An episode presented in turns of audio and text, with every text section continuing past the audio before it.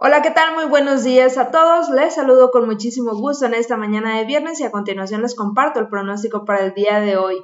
En el país, la masa de aire frío asociada al frente número 8 continuará favoreciendo bajas temperaturas en los estados cercanos al Golfo de México.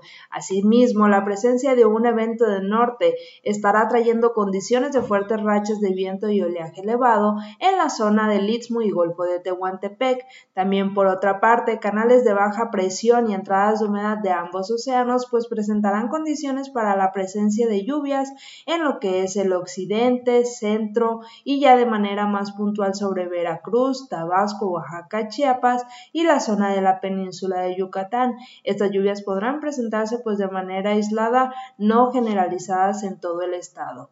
También en otra instancia pues Pilar continúa alejándose de las costas mexicanas dejando de representar algún peligro para México.